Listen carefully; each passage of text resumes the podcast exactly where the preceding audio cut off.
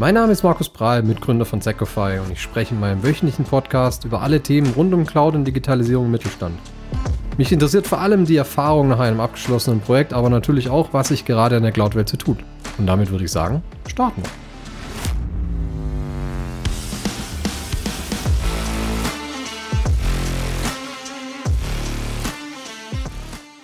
Kleine Cloud-Projekte sind die besten. Und das klingt jetzt erstmal plakativ, ist es vielleicht auch ein bisschen gemeint, aber ich finde, es ist trotzdem was Wahres dran. Warum das so ist, das wollen wir uns heute in der Folge mal genauer anschauen.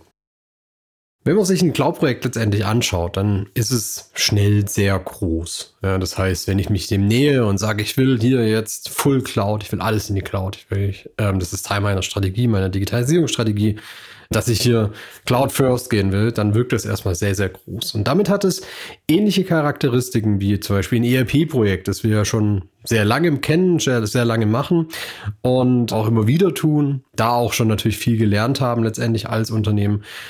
Und was wir eben im ja, Vergleich zu ERP-Projekten sehen, ist, die sind ganzheitlich gesehen groß betreffen das ganze Unternehmen, haben Einfluss auf die Arbeit im ganzen Unternehmen, haben Einfluss auf die Strategie, und ja, leider mehr als die Hälfte der, dieser Projekte, egal ob jetzt ERP oder Cloud, sind nicht zufriedenstellend abgeschlossen. Das heißt, man geht nicht aus dem Projekt raus und sagen, ja, wir haben alle Ziele erreicht, die wir uns mitgenommen haben oder die Erwartungen sind erfüllt, die wir mitgenommen haben, sondern ein größerer Teil, also ja, scheitert sogar. Und das ist halt die Frage, wie gehe ich jetzt damit um? Und eine dieser Antworten darauf kann sein, dass man eben sagt, okay, kleine Schritte, klein anfangen. Und ja, klein anfangen bringt eigentlich so ja, ein paar Vorteile mit, würde ich jetzt mal kurz drüber gehen möchte. Ich habe das jetzt mal in, in vier Vorteile zusammengepasst. Natürlich gibt es noch sehr viel mehr Themen, die ich damit rausziehen kann, aber ich denke mal, das sind so vier Kernthemen, die ich da mit kleinen Schritten eben besser angehen kann.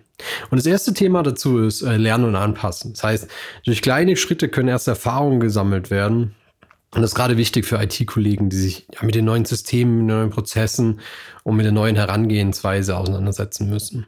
Ist aber auch wichtig für die Nutzer der Cloud, also beispielsweise diese Fachabteilung, die ja letztendlich ihre Erwartungen nicht anpassen, aber schärfen müssen, weil eben vielleicht ihr System auf einer anderen Infrastruktur läuft, mit anderen Applikationen, mit anderen SLAs, mit anderen ähm, Supportzyklen und so weiter und so fort. Das heißt, wir haben einen Lern- und Anpassungsprozess in dem betreibenden Element der IT, die vielleicht sogar ähm, das erste Mal auf eine Dienstleister zurückgreifen muss, um hier Know-how aufzubauen und ähm, vielleicht auch Themen rausgeben kann. Und auf der anderen Seite haben wir aber auch Lern- und Anpassprozesse in den Fachabteilungen, die eben diese Cloud-Infrastruktur möglicherweise nutzen. Oder aber auch im Finance-Bereich, der vielleicht auf eine ganz andere Art und Weise in die Abrechnung rein muss genauso wie in ganz, ganz verschiedenen anderen Servicebereichen, die eben hier in irgendeiner Art und Weise mit reinspielen. Und dadurch, dass wenn ich erstmal mit nur einem kleinen ja, Projekt anfange, ähm, komme gleich noch dazu, was ich darunter verstehen würde, habe ich eben die Möglichkeit, diesen Kollegen die Zeit zu geben und auch ähm, ja, die Möglichkeit zu geben, sich mit dem neuen System vertraut zu machen, zu lernen, zu wissen, was, was hat es denn mit sich, ohne dass ich direkt in den geschäftskritischen Bereich reinkomme. In den allermeisten Fällen zumindest. Vorteil Nummer zwei ist die Risikoreduzierung.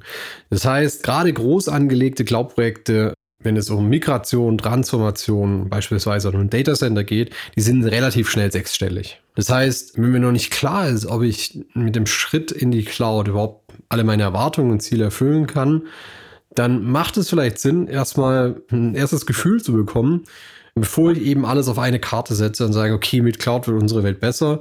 Wenn ich diese Herangehensweise habe, kleiner Spoiler, wird es eh nie funktionieren, sondern gebe mir Möglichkeiten durch zwei, drei Vorprojekte ein Gefühl für die Nutzung von Cloud, von was kann ich davon erwarten, welche Ziele erfüllen sich davon, was ist es vielleicht an Kosten, die ich nicht berücksichtigt habe, die noch mit auflaufen. Das heißt, ich reduziere mein Risiko erstmal, dass ich nicht erstmal alles auf eine Karte lege, man sollte eigentlich klar sein, sondern ein erstes Gefühl zum Umgang mit Cloud-Infrastruktur bekomme. Vorteil Nummer drei ist eine Kosteneffizienz, die ich dadurch generiere, indem ich klein anfange. Ja, wenn ich jetzt zum Beispiel rangehe und äh, nehme den großen Wurf und ja, gehe letztendlich rein und sage, okay, ich will hier Cloud First, Cloud Only, ich will alles in die Cloud.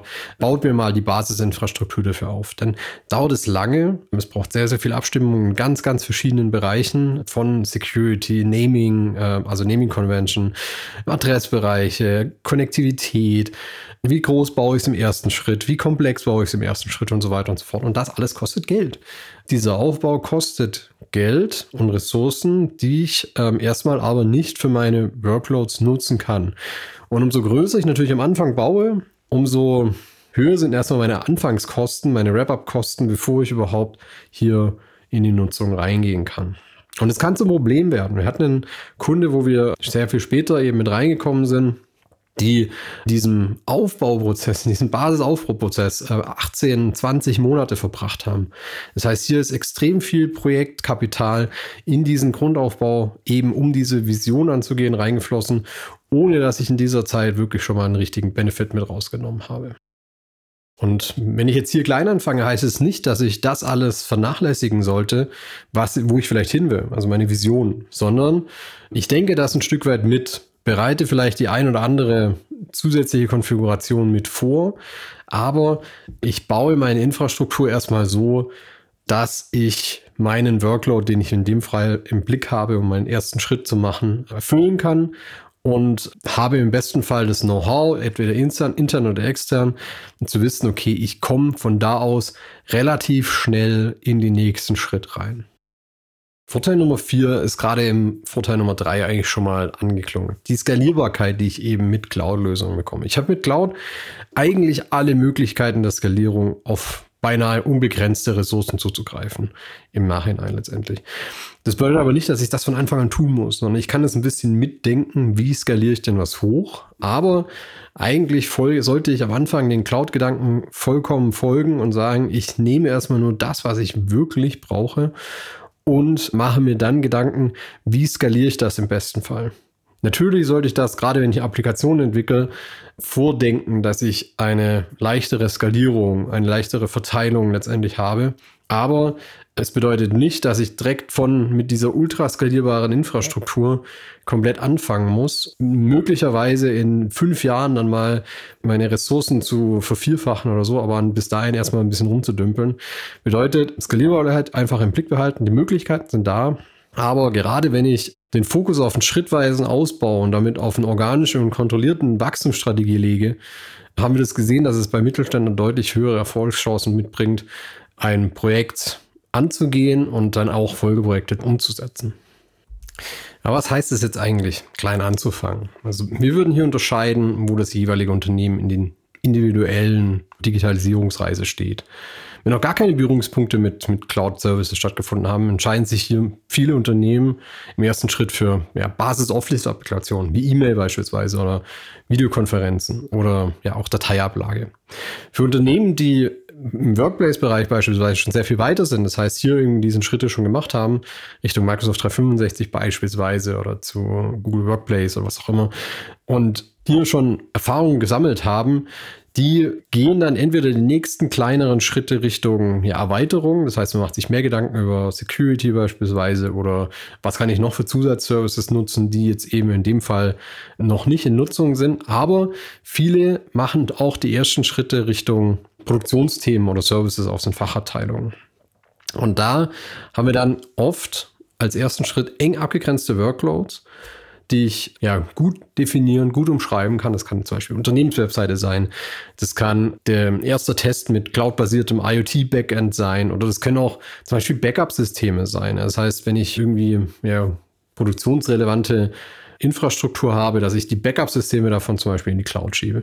Das heißt, hier einfach zu nehmende, nicht superkritische Applikationen oder Services, die ich gut umreißen schreien, die ich gut abgrenzen kann, die ich individuell ansteuern kann und die ich ja gut letztendlich vielleicht mal auch parallel in der Cloud als ersten Schritt aufbauen kann, um ein Gefühl dafür zu bekommen, wie funktioniert es denn. Um auch mal zu sehen, okay, wie schnell ist es denn wieder da, wenn es, wenn es mal vielleicht mal weg ist oder so. Oder wie gehe ich in Update-Zyklus dran. Das sind alles die Themen, die ich eben dann mit so kleinen abgegrenzten Workloads viel, viel einfacher machen kann, wenn ich einfach sage, okay, ich migriere jetzt einfach mal das Datacenter und gucken wir, wo wir bleiben. Also was nehmen wir jetzt daraus mit? Am besten einen abgrenzbaren und gut definierbaren, nicht zu komplexen Workload nehmen und zu überlegen, okay, wie kann ich den mit Hilfe von Cloud-Technologie am besten abbilden? Ja, am besten schon auch mitdenken, wie kann ich den Cloud-Native abbilden und nicht einfach nur es von links nach rechts zu shiften, sondern mir schon zu überlegen, okay, wo kann ich denn vielleicht auf Services setzen, um die ich mich nicht mehr kümmern muss. Also hier wirklich erste Berührungspunkte zu sammeln und vor allem auch, äh, auch wenn es schwerfällt, nicht so viel links und rechts zu schauen. Also was könnte ich noch machen? Was hat es denn noch für Möglichkeiten? Was kann ich denn noch mit der Applikation machen? Was kriege ich denn noch dazu? Sondern wirklich erstmal zu schauen, okay, wie bekomme ich denn diesen einen Workload ja, in der Cloud abgebildet? Das wird später ungemein helfen bei der Planung, vor allem bei der Genehmigung von Folgenprojekten. Denn was ist unser Fokus? Zufriedenstellender Projektabschluss. Wir wollen, dass wir die Ziele, die wir uns mitgenommen haben, erfüllen können, damit wir natürlich auch zeigen können, okay, Cloud ist nicht der Heilsbringer, Gottes Willen, das will ich auf keinen Fall sagen, ähm, sondern es ist eine weitere Möglichkeit, unsere Infrastruktur und unsere Services anders zu erbringen, moderner zu erbringen, ja, vielleicht skalierbarer zu erbringen und hier einen anderen Schritt zu gehen, wie wir das vielleicht die letzten Jahre getan haben. Und damit heute kürzere Folge möchte ich Danke sagen fürs Zuhören, freue mich auf Bewertungen und natürlich auch ähm, Feedback meine Kontaktdaten sind wie immer in, der, in den Shownotes unten drin. Und bis dahin wünsche ich alles Gute und hoffentlich bis nächste Woche.